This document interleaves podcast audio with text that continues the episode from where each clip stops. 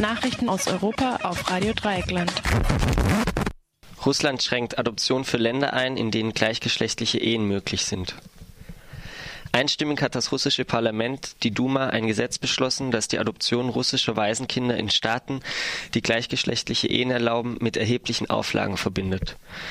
Olga Batalina, Mitglied des Ausschusses für die Belange von Familien, Frauen und Kindern, sagte, wir sind nicht bereit, die Kinder in Länder zu geben, die nicht für ihre Sicherheit garantieren können und nicht genügend mit den Zuständigen in Russland kommunizieren, damit wir ihre Lebensbedingungen einschätzen können. Worin die Sorgen für die Lebensbedingungen der Kinder bestehen, sagte Olga Batalina unumwunden. Grundsätzlich sind wir strikt gegen die Adoption russischer Kinder durch gleichgeschlechtliche Paare. Als Problemfall nannte Olga Batalina die USA.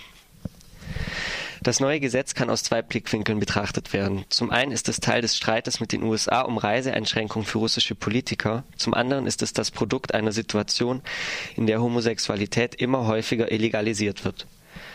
Erst letzte Woche hat die Duma ein Gesetz beschlossen, wonach Propaganda für nicht traditionelle sexuelle Beziehungen vor Kindern unter Strafe gestellt wird. Es ist, als hätten russische Politiker derzeit geradezu eine Lust darauf, was sie als nicht traditionelle sexuelle Beziehungen sehen, zu stigmatisieren. Zu den möglichen Hintergründen sagte Vanja Kilber vom Net Quartera zu Radio Dreieckland. Könnte man auch so betrachten, dass die Homophobie eigentlich, weil aufgrund der fehlenden Aufklärung ziemlich stark in der Gesellschaft war. Was jetzt kommt, ist eigentlich, dass diese Homophobie sichtbar wird. Das äh, ist aber nicht das ein, der einzige Grund. Was noch dazu kommt, ist, dass die Homophobie ganz stark von der, von der Regierung ausgenutzt wird. Also die putinsche Regierung, ihr fällt eine Legitimierung und sie sucht nach einer neuen Idee fürs Volk. Und äh, die Idee, die Ideen sind karg. Bloß die Homophobie scheint alle Russen zu vereinen. Die Kommunisten, die russisch-orthodoxen, die Putin-Anhänger, alle sind gegen die Schwulen und Lesben. Und das scheint so die neue Ideologie von Putin zu sein. Das Net Quartera ist ein Verein von Menschen aus Russland mit nicht heteronormativer sexueller Orientierung in Deutschland. Der russische Präsident Wladimir Putin hat bereits angekündigt, dass er das Gesetz zur Beschränkung der Adoption unterschreiben will, wodurch es in Kraft tritt. Brasilianische Präsidentin kommt Protestbewegung entgegen. Mit Pro äh, Protesten gegen eine Fahrpreiserhöhung in Sao Paulo und dem Bau teurer Fußballstadien fing es an. Nun erschüttert eine landesweite Protestbewegung gegen Polizeigewalt, Inflation, Korruption, Mängel im Gesundheits- und Bildungssystem, nun äh, Brasilien auch landesweit.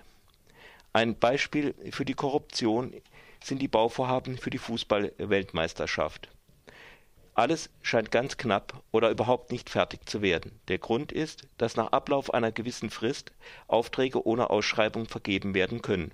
Das erleichtert die Korruption und treibt die Kosten in die Höhe.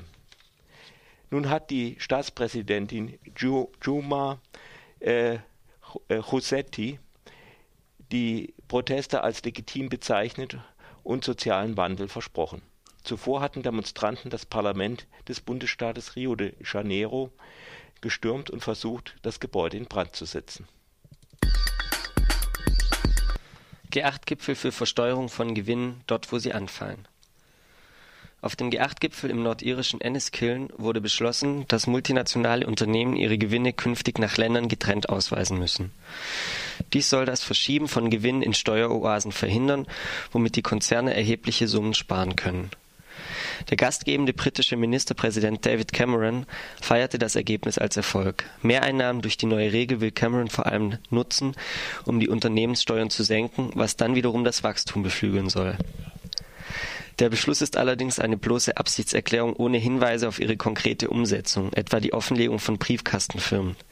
Die OECD, die G20 und die Einzelstaaten sollen sich nun mit konkreten Maßnahmen befassen. Aber viele Staaten haben wenig Interesse daran, auf ihre Steueroasen, wie zum Beispiel die britischen Kanalinseln, zu verzichten. Neue Protestform breitet sich in der Türkei aus. Nach den heftigen äh, Massenprotesten breiten sich nun stumme Proteste und einzelnen, von einzelnen oder kleinen Gruppen aus. Junge Leute bleiben insbesondere auf dem von der Polizei gut bewachten Taksimplatz in Istanbul einfach stehen und schauen entweder starr in Richtung des Atatürk Kulturzentrums oder des Gezi-Parkes. Beides sind Symbole des Protestes gegen den autoritären Präsidenten Tayyip Erdogan. An anderen Stellen in Istanbul wurden stehende Gruppen beobachtet, die Schilder mit der Aufschrift Beuge den Nacken nicht oder Çapulcu trugen. Als Çapulcu, Räuber, Plünderer, Marodeur, hatte Erdogan die Protestierer immer wieder bezeichnet.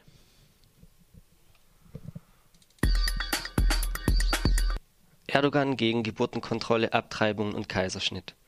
Bei einer Veranstaltung des Ministeriums für Familie und Sozialpolitik sagte der türkische Ministerpräsident Tayyip Erdogan, Zitat, in diesem Land haben sie jahrelang Geburtenkontrolle betrieben.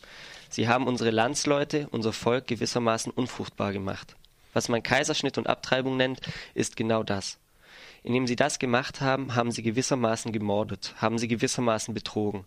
Wir müssen dieses Spiel zerstören. Das ist eine sehr große Aufgabe für die Familien in unserem Land.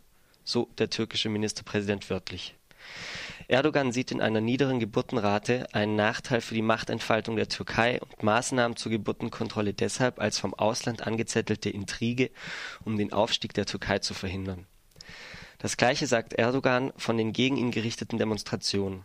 Tatsächlich liegt die Geburtenrate der Türkei weit über dem europäischen Durchschnitt mit nur langsam fallender Tendenz